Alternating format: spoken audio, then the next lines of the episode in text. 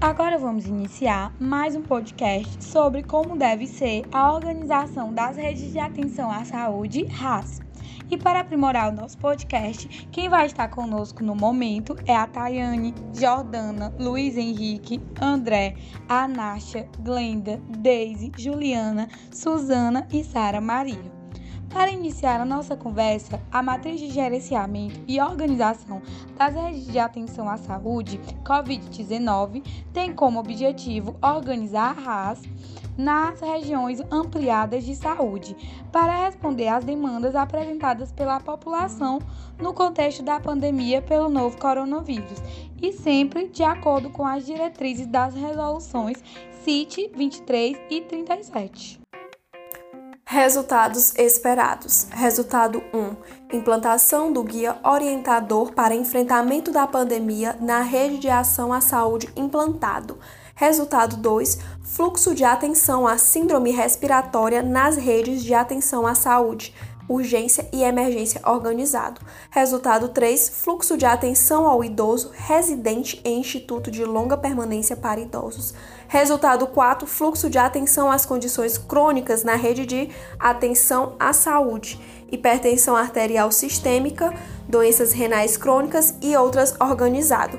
Resultado 5, fluxo de atenção a gestantes, puérperas e crianças na rede de atenção à saúde, materno-infantil organizado. Resultado 6: painel de monitoramento epidemiológico e assistencial implantado. Durante a etapa preparatória, evidencia-se as relações de coordenação e apoio e o escopo final de fortalecimento das redes de atenção à saúde macro-regionais, dispostas no nível nacional, estadual e macro-regional. Primeiramente, no nível nacional, estarão presentes o Conselho Nacional de Secretários de Saúde, composto pelo secretário executivo e assessores, bem como consultores e facilitadores. E também o Conselho Nacional das Secretarias Municipais de Saúde, juntamente com o secretário executivo e assessores. No nível estadual, estarão presentes a Secretaria Estadual de Saúde, juntamente com o secretário e as referências técnicas de nível central, e o Conselho das Secretarias Municipais de Saúde, através da Secretaria Executiva e apoiadores. No nível macro-regional, farão parte do Comitê Executivo de Governança das Redes de Atenção à Saúde a Secretaria Estadual de Saúde, né, com as referências técnicas regionais, e os conselhos das Secretarias Municipais de Saúde Regionais, compostos pelos secretários e coordenadores municipais, juntamente também com os gerentes dos serviços municipais e estaduais das redes de atenção à saúde. As ações e serviços oferecidas pelas redes de atenção à saúde ao Covid-19 dispõem de serviços de urgência e emergência para doenças crônicas e doenças materno-infantis. Estrutura operacional do projeto: Núcleo de Coordenação Nacional, CONAS e CONANSEMS. Definir o Núcleo de Coordenação Nacional do projeto, referência para os estados, integrantes do CONAS e CONANSEMS. Responsabilidades: coordenar o desenvolvimento do projeto nos estados, regiões e municípios que aderirem à proposta, manter a interlocução com as secretarias de saúde e com SEMS e apoiar suas equipes técnicas para o planejamento e acompanhamento das ações de aperfeiçoamento das redes de atenção nas macro-regiões. Monitorar a implantação do projeto e resultados alcançados. Periodicidade de encontros a definir Objetivos e resultados a serem alcançados. Objetivo: aperfeiçoar o desempenho das redes de atenção ao evento agudo e às condições crônicas nas macro-regiões de saúde, por meio do apoio aos comitês executivos de governança da RAS, para responder às demandas evidenciadas pela pandemia. Resultado 1. Guia orientador para enfrentamento da pandemia na rede de atenção à saúde implantado. Atividade: guia apresentado para todas as equipes de APS e demais pontos de atenção e sistemas logísticos e de apoio da RAS, possibilitando a apropriação e adesão dos mesmos às condições de enfrentamento da pandemia. Guia orientador: diagnóstico e notificação, grupos de risco para reagir pela Covid-19, medidas de prevenção, atendimento presencial e telemedicina, as redes de atenção no enfrentamento da pandemia, matrizes específicas dos diversos pontos de atenção da RAS, atenção primária à saúde, atenção especializada, atenção hospitalar, SAMU, UPA e atenção hospitalar unidades perinatais. As redes de atenção à saúde, conhecidas pela sigla RAS, são integradas em diversos pontos de atenção de um território, dividido entre micro e macro regiões.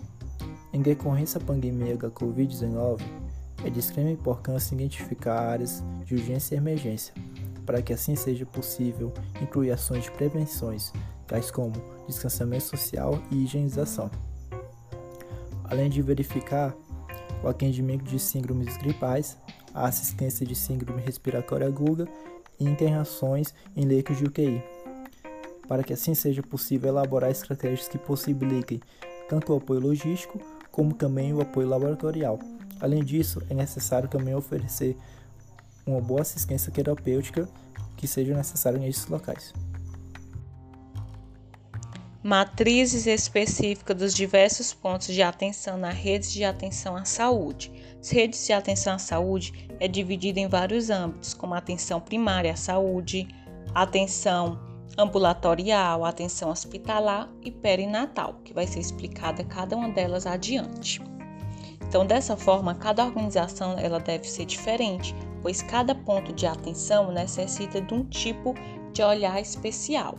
Bom, vou explicar sobre o atendimento da atenção primária à saúde nas redes de atenção à saúde durante a pandemia da Covid-19.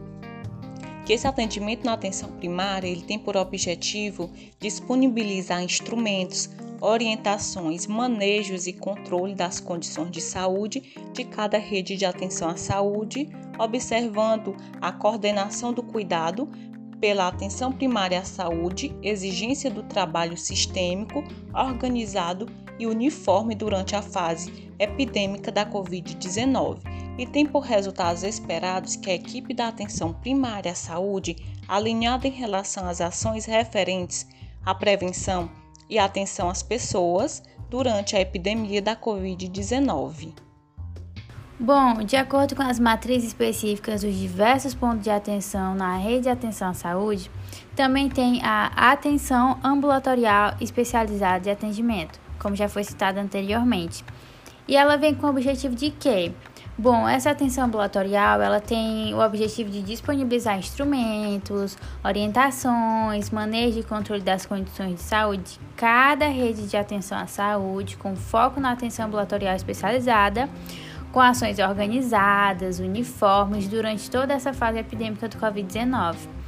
E a gente espera que essa atenção ambulatorial, alinhada em relação às ações referentes à prevenção e atenção às pessoas durante essa epidemia do Covid-19. Em relação à atenção hospitalar, o SAMU e a UPA têm-se os objetivos de disponibilizar instrumentos, orientações, manejo e controle das condições de saúde na atenção hospitalar, com os princípios normativos e diretrizes norteadas na rede de urgência e emergência durante a fase epidêmica da Covid-19.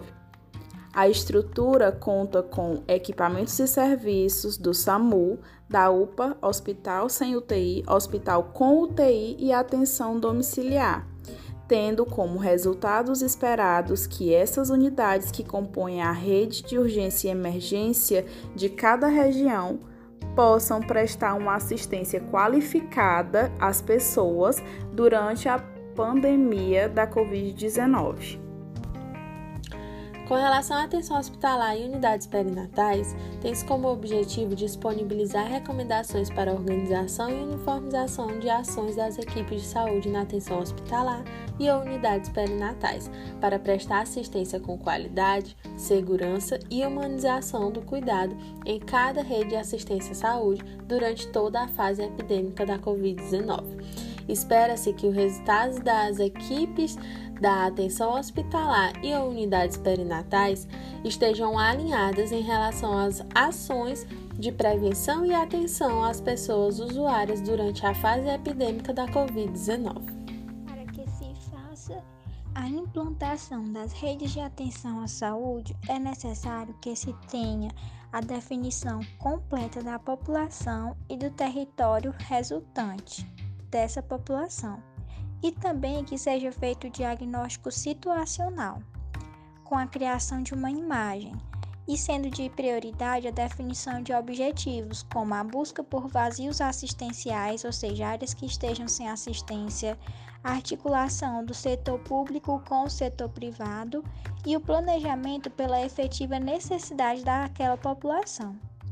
Também precisa a criação de um sistema logístico e de suporte, investimento em pessoas e equipes, criação de sistema de regulação e governança para o funcionamento da rede e um financiamento sustentável e suficiente com vinculação a metas e resultados.